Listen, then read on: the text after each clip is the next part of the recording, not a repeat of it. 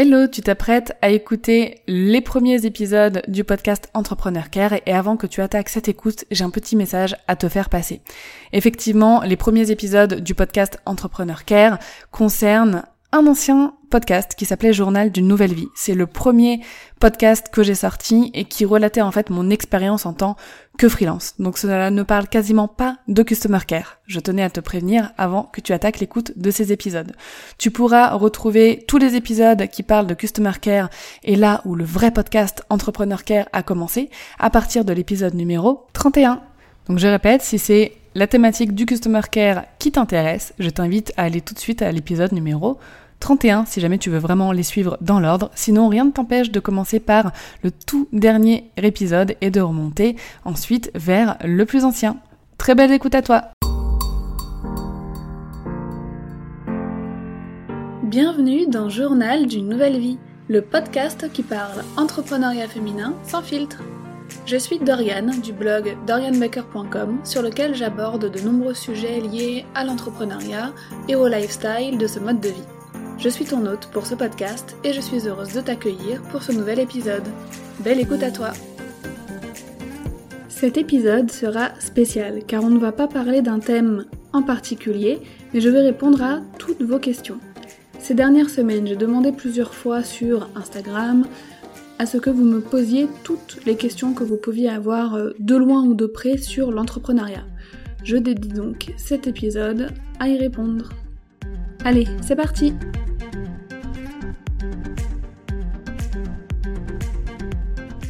On est à l'avant-dernier épisode de 2019. Je trouvais que c'était le bon moment, au bout de plus d'un an d'entrepreneuriat, de faire cet épisode foire aux questions. Je ne vais pas tarder plus longtemps. Commençons avec la première. Donc on m'a demandé comment tu gères tes emails. Alors moi je traite mes emails tous les matins. Je n'en ai pas tant que ça à vrai dire. Je dirais pour le moment une vingtaine par semaine entre euh, bah, les partenariats, les emails euh, des personnes à qui je fais appel pour le graphisme, enfin voilà mes collaborateurs. Après je reçois aussi des newsletters forcément comme tout le monde. Je ne me sens pas du tout débordée par les emails, ça viendra peut-être plus tard, mais le conseil que je peux donner à ce niveau, c'est de ne pas laisser traîner. Supprime tout ce qui est inutile et pour tout ce qui doit être gardé, crée des catégories dans ta boîte mail afin de classer les emails. Euh, par exemple, moi j'ai une catégorie euh, blog à conserver, une catégorie formation, une catégorie administratif, etc. Donc quand je reçois un mail de Pauline par exemple avec euh, des nouveaux graphiques, je le classe dans à conserver. Pareil, quand euh, je m'achète une formation, je classe les emails en lien avec les, en lien avec la formation, avec les accès de la formation, etc. dans l'onglet formation, euh, voilà. Comme ça, on a une boîte de réception vide, tout est organisé et, euh, et voilà. Ça, c'est vraiment mon but chaque semaine. Toutes mes boîtes mail sont, sont vidées. Quels sont mes outils Donc on m'a demandé aussi, voilà, quels sont tes outils pour t'organiser? Alors, j'ai parlé en détail de l'organisation et, des outils que j'utilisais dans l'épisode précédent, c'est l'épisode 13, donc je t'invite euh, vivement à t'y référer. En ce moment aussi, euh, tout le mois de décembre, donc sur le blog, je dédie une série d'articles consacrés à l'organisation avec plusieurs méthodes et plusieurs outils. Pareil, je t'invite à aller jeter un petit coup d'œil là-dessus. Pour faire court, rapidement, j'utilise un agenda papier pour ma vie perso et mes projets et un autre agenda papier pour les tâches à réaliser pour mes clients. Enfin, pour la gestion de mes projets et de mes contenus, j'utilise l'application Trello. Ici, j'ai regroupé deux questions quasi identiques pour pouvoir y répondre en même temps. Donc, comment tu t'en es sorti avec la paperasse et les obligations légales? Comment surmonter la paperasse, les déclarations, combien de temps ça te prend? Alors pour le coup, le statut d'auto-entrepreneur bah, il est extrêmement facilité au niveau administratif. Tu vas peut-être être un petit peu choqué, mais l'administratif ne me prend pas plus de 30 minutes par mois. Oui, oui, je, moi je fais ma facturation pour le moment avec l'application de ma banque en ligne professionnelle qui est une banque euh, qui s'appelle Shine et je garde euh, ben voilà mes factures en format digital. Je n'imprime rien. Personnellement, je je déteste le papier inutile, j'imprime vraiment quand c'est obligatoire. À la fin de chaque mois, je récapitule voilà les paiements qui sont arrivés sur mon compte dans le mois, quelles factures ont été payées, etc. Je déclare à l'URSSAF, toujours en ligne, directement sur leur site, ce que j'ai touché. Je clique une ou deux fois pour valider, puis payer, et c'est réglé en fait. Concernant les obligations légales, j'ai pris le temps, avant de, me lancer, bah, de lire toutes les informations disponibles euh, sur le site du gouvernement concernant le statut d'auto-entrepreneur et euh, voilà plein d'autres contenus euh, et articles à ce sujet. Chose à faire d'ailleurs chaque année car souvent en chaque début d'année il y a des choses qui changent dans notre statut. Donc vraiment si c'est l'administratif qui te fait peur, euh, pour le statut d'auto-entrepreneur, vraiment, il n'y a rien à craindre. On a beaucoup plus de, on a beaucoup plus, je trouve d'ailleurs, d'administratifs à gérer en tant que simple particulier, genre avec les impôts, taxes foncières, taxes d'habitation, euh, sécurité sociale, la CAF pour certains. Alors tout ça, c'est genre vraiment énorme par rapport à ce qu'il y a à faire euh, avec le statut d'auto-entrepreneur. Comment organiser études en apprentissage et entrepreneuriat? Alors là, tout dépend euh, du temps que prennent tes études, déjà, et quel est ton projet entrepreneurial? On peut être entrepreneur seulement deux heures par semaine, selon notre activité. Il me faudrait quand même plus de précision pour euh, y répondre euh, de, manière complète, mais dans tous les cas, pour n'importe quelle situation, il faut analyser les obligations et le temps que ça prend, et ensuite voir bah, combien de temps il reste. Si tu es en cours, par exemple, deux jours par semaine, de 8h à 17h, et que tu bosses les trois autres jours jusqu'à 19h, bah tu sais déjà qu'en semaine, tu seras libre seulement en soirée pour euh, ton activité entrepreneuriale. Surtout qu'il faut aussi compter le temps euh, bah, de réaliser les devoirs, etc. Ensuite, bah voilà, vois le temps de libre qu'il te reste et case les moments dédiés à l'entrepreneuriat sur ces plages, euh, sur ces plages libres. N'oublie pas, s'il te plaît, de manger, de dormir et de te divertir aussi, car c'est important. Pour avoir été salarié et entrepreneur en même temps, je sais à quel point c'est éreintant. Alors je t'invite à écouter bah, l'épisode 10 qui parle de ça, ça pourra peut-être t'aider. Comment gérer son temps sur les réseaux sociaux et vie de famille? Alors je dirais qu'il faut se fixer des limites. Les réseaux sociaux sont des outils, des outils pour communiquer. Il ne faut pas qu'ils empiètent sur ta vraie vie.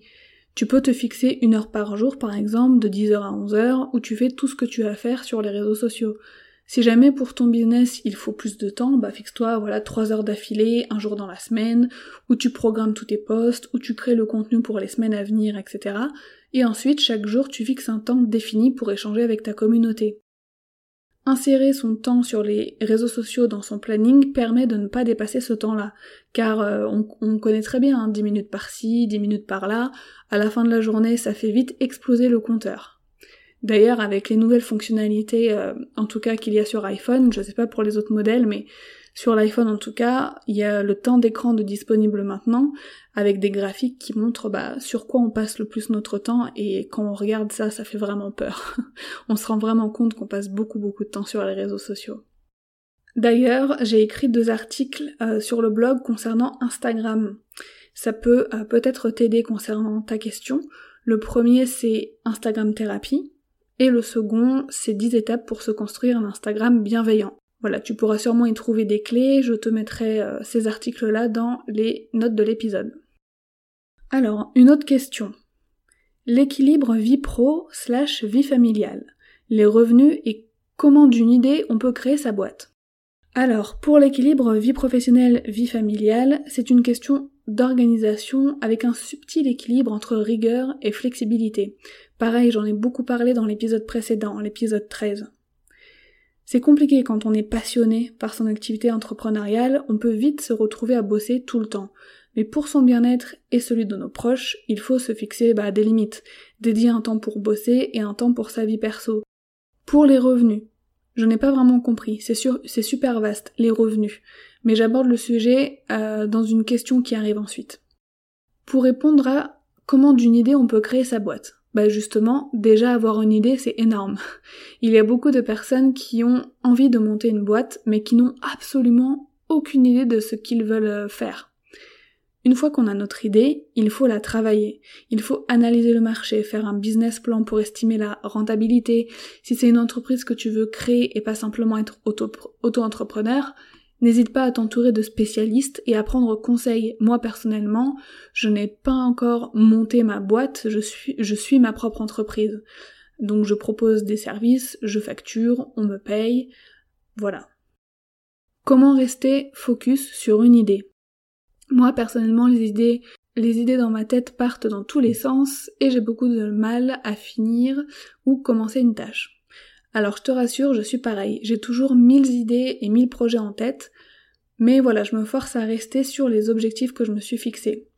L'article Organiser ses projets business en, 2020 devrait t'aider. Ce que je fais moi, c'est déjà que euh, lorsque j'ai une idée, peu importe laquelle, je la note. Euh, je la note bah, dans, mon tableau euh, Trello idée en vrac, et je sais que je pourrais la retrouver facilement à ce moment-là. Quand vient le moment de planifier mes objectifs ou mes projets pour l'année qui arrive ou, les mois qui arrivent, comme je l'ai fait tout récemment, bah je reprends les idées notées en vrac et j'en sélectionne quelques-unes à essayer. Dès début janvier, je travaille dessus. Arrivé en août, je fais le point sur où j'en suis dans ces projets afin de pouvoir atteindre mes objectifs sur les derniers mois de l'année. Mais ce qui soulage le plus mon cerveau de toutes ces idées, c'est vraiment de les noter tout de suite. Je sais qu'elles sont là, notées, et que je pourrai revenir dessus plus tard. Ainsi, je reste focus sur ce que je fais au moment où ces idées m'ont bombardé le cerveau. Comment ne pas s'éparpiller? Je dirais que ma réponse précédente répond quand même à cette question. Se fixer des objectifs, tout mettre en œuvre pour les atteindre et noter de côté tout ce qu'on pourrait avoir envie de faire. Ainsi, tu te réserves un ou deux moments dans l'année où replonger dans ces idées. La moitié, tu vas les jeter, je te préviens, car elles ne te paraîtront plus aussi top qu'au moment où tu les as eues. Enfin, moi, je sais que ça me fait ça. Et pour celles qui restent pertinentes, tu peux alors voir comment les placer dans ton organisation. Comment ne pas avoir peur de la concurrence? Alors j'ai envie de dire qu'il n'y a pas de concurrence. C'est comme ça qu'on n'en a pas peur. Pourquoi avoir peur des autres êtres humains en fait, qui ont simplement les mêmes envies et ambitions que toi. Un concurrent, c'est juste un autre toi. Aussi, on peut être plusieurs à proposer le même service, le même produit, on aura toute une façon différente de le faire, de communiquer dessus, on a chacune notre personnalité et en partant de là, les clients potentiels qui ont plus de sensibilité bah, envers ta personnalité se dirigeront naturellement vers toi. Ce qu'il faut faire, c'est toujours être soi-même, être authentique, faire ce que tu as envie, appliquer tes propres idées et ne pas trop regarder ce que font les autres. Euh, pourquoi? Parce que cela peut inconsciemment t'influencer et finir par trop t'inspirer. Les clés sont vraiment, voilà, l'authenticité et la bienveillance. Si tu sais que tu es authentique, que tu es bienveillante envers les autres, alors il n'y a aucune raison d'avoir peur. Il faut sauter le meilleur aux gens, même ceux que l'on pourrait qualifier de concurrents en fait. Comment oser démarcher des gens? Si démarcher de potentiels clients est ton seul moyen d'avoir un revenu, alors tu trouveras comment oser, j'ai envie de dire. Nous sommes tous des êtres humains. On ne doit pas craindre de communiquer ensemble. Si tu proposes un service ou un produit que tu sais que ça va être très utile aux personnes que tu souhaites démarcher, alors fonce. Il faut avoir confiance en soi, confiance en ce que tu vends, afin que bah, les potentiels clients se sentent aussi en confiance. Tu peux dans un premier temps démarcher par écrit, construire un message fort et percutant afin de l'envoyer aux personnes que tu dois démarcher. Attention, tu peux faire un mail type par exemple, mais toujours personnalisé selon euh, bah voilà la personne à qui tu t'adresses. Le développement personnel fait-il partie de ta vie? Mais carrément. Carrément, on en parlait avec Safia dans l'épisode 11. Depuis que je suis entrepreneur, j'ai complètement découvert ou redécouvert ce domaine du développement personnel. C'est super intéressant. Quand on est notre propre entreprise, on évolue très rapidement car voilà, on veut que notre entreprise évolue aussi. Alors, on se développe soi-même afin d'être plus apaisé, plus performant, plus productif. Donc oui, le développement personnel fait partie intégrante de ma vie professionnelle et perso. Pour le coup, voilà, en essayant chaque jour d'être une meilleure personne. Attention, cependant, je ne prends pas au pied de la lettre tout ce que je peux lire. Je ne suis pas le genre euh, de fille qui va appliquer les méthodes enseignées par certains experts euh, du développement personnel à la lettre. Je m'informe, j'apprécie dans son intégralité la méthode, puis je l'adapte à ma façon de vivre, à mes croyances aussi, et à qui je suis tout simplement. Quelle est la première chose à faire pour se lancer dans l'entrepreneuriat niveau pratique? Euh, La toute première chose à faire, la première, la première, c'est de savoir quoi et pourquoi. Qu'est-ce que tu veux faire et pourquoi tu veux le faire? Il faut avoir une idée euh, pour se lancer. Sans cette base, je ne vois pas ce qu'on peut faire en fait. Existe-t-il des aides pour se former quand on est auto-entrepreneur? Je dois t'avouer que je ne suis pas renseignée sur le sujet pour, euh, pour moi. Je suis quasiment sûre que oui. Déjà, si tu es salarié, tu as cumulé des heures de droit à la formation que tu peux utiliser par la suite. Même quand on n'est plus salarié, il me semble, tu peux tout de même y avoir droit. Ensuite, tu peux bénéficier de conseils d'experts à la Chambre du commerce et des sociétés, et il n'est pas exclu que cette chambre propose des formations gratuites ou tout du moins accessibles. Enfin, si tu bénéficies des aides à la création d'entreprises de Pôle emploi, car quand tu es entrepreneur et que tu n'as pas démissionné de ton dernier job, tu y as droit, eh ben tu peux très bien voir avec ton conseiller euh, dédié voilà aux entrepreneurs, selon ton projet entrepreneurial, de quelle formation tu aurais besoin pour mener à bien ce projet. Pôle emploi peut, dans certains cas, selon ton projet professionnel, t'aider ou te financer entièrement une formation. J'ai une amie, bah, donc euh, voilà, que je connais personnellement, qui a pu se faire financer une formation plutôt onéreuse en rédaction web par Pôle emploi. La charge mentale est mon réel frein. Comment tu gères? Je m'organise, je note. Écrire à titre personnel m'aide à vider mon cerveau. Une fois que j'ai tout noté, euh, tout ce à quoi je pense, du style ah faut faire ci, faut faire ça, faut machin, je les place dans mon planning, tel jour, telle heure, je m'occupe de ça, et je le fais pour chaque petite bulle qui occupe mon esprit, et ce pour tous les domaines de ma vie. Par exemple, dans mon agenda en ce moment, pour préparer euh, bah, l'arrivée du bébé, tu pourras y voir noter finir de monter les meubles, acheter le nécessaire de toilette, et un autre jour, trier les vêtements par taille. Voilà, chaque jour, quand je sors mon agenda, je sais ce que j'ai à faire, et je suis apaisée car bah j'ai pas à y penser puisque tout est noté devant mes yeux et que je le ferai au moment où je l'aurai programmé en fait. Sinon, les jours où je me sens surchargée quand même, bah je vais dormir. je fais partie de ces personnes qui s'endorment en deux minutes et qui dorment encore mieux quand elles sont stressées. Je ne t'explique pas ce phénomène, mais bon voilà, je peux mettre mon cerveau en off, bien dormir la nuit, et le lendemain, quand je me réveille, bah la charge mentale a disparu. Comment fais-tu dans les moments de doute pour te rebooster quand tu travailles seul Pour le moment, j'ai de la chance, je n'ai pas eu de gros moments de doute, jusqu'à tout remettre en question et me dire allez, je cherche un boulot de salarié, j'abandonne l'entrepreneuriat, etc. Je pense que ça risquerait de m'arriver si je n'arrivais plus à gagner d'argent en tant qu'entrepreneur.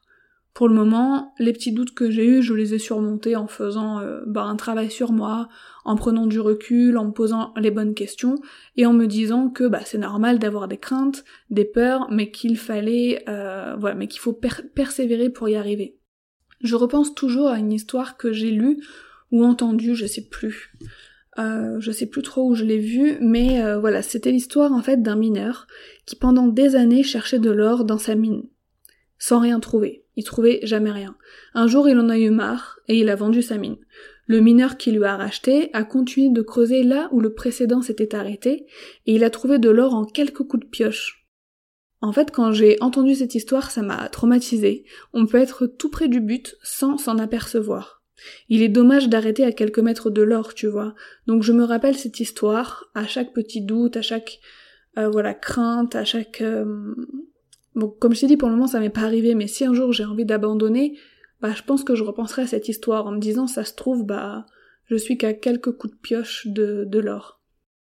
Ensuite, euh, pour ça, j'ai aussi, bah, voilà, des très bonnes amies ou des entrepreneuses que je connais qui peuvent traverser les mêmes doutes, une petite conversation, un café, un goûter, et ça repart.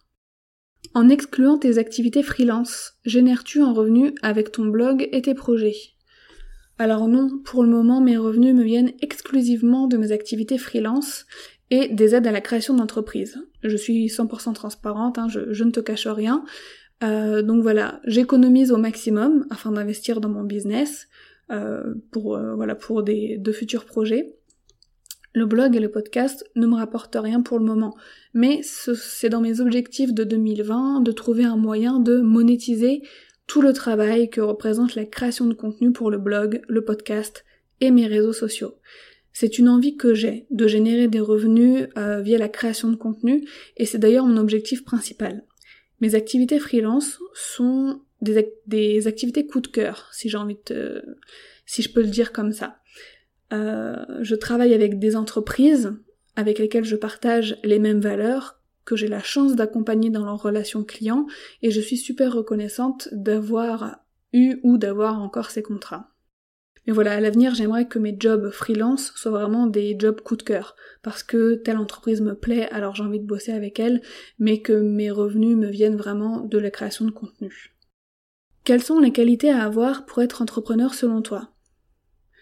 Je pense qu'il faut être déterminé, discipliné et ne pas avoir peur de demander de l'aide. Je pense aussi qu'il faut s'entourer de personnes qui possèdent des expertises que nous n'avons pas. Euh, et l'authenticité et la bienveillance aussi, c'est indispensable. Qu'est-ce que tu trouves le plus difficile dans l'entrepreneuriat? Je sais pas si c'est le plus difficile, mais là tout de suite, c'est ça qui me vient en tête. C'est le fait de se sentir parfois exclu du reste du monde.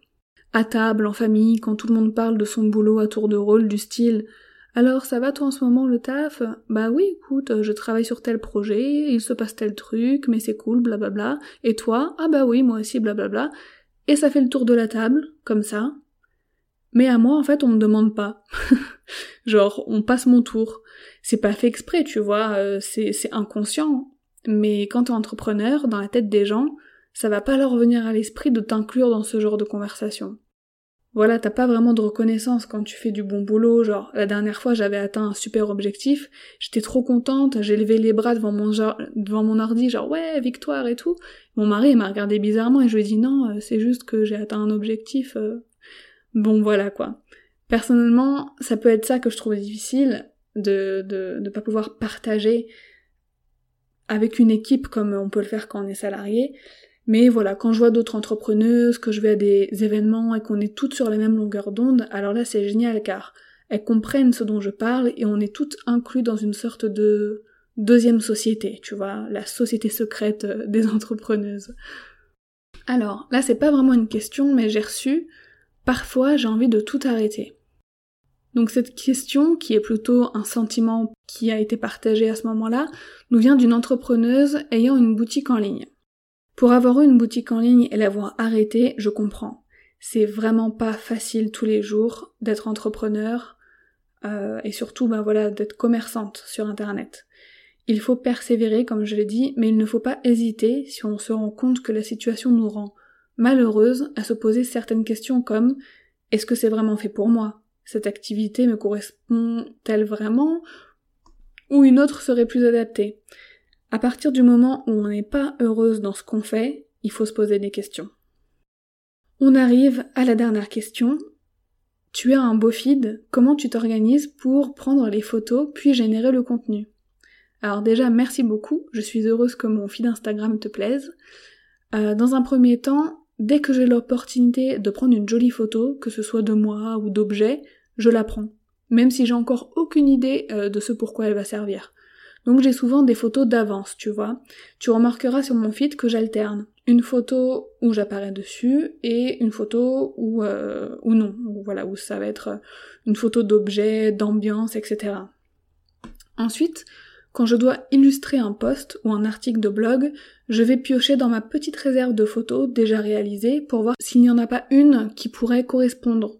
Souvent, il y en a une bonne partie, donc voilà. Enfin, quand j'ai pas les visuels, je fais une liste de tout ce que je dois faire.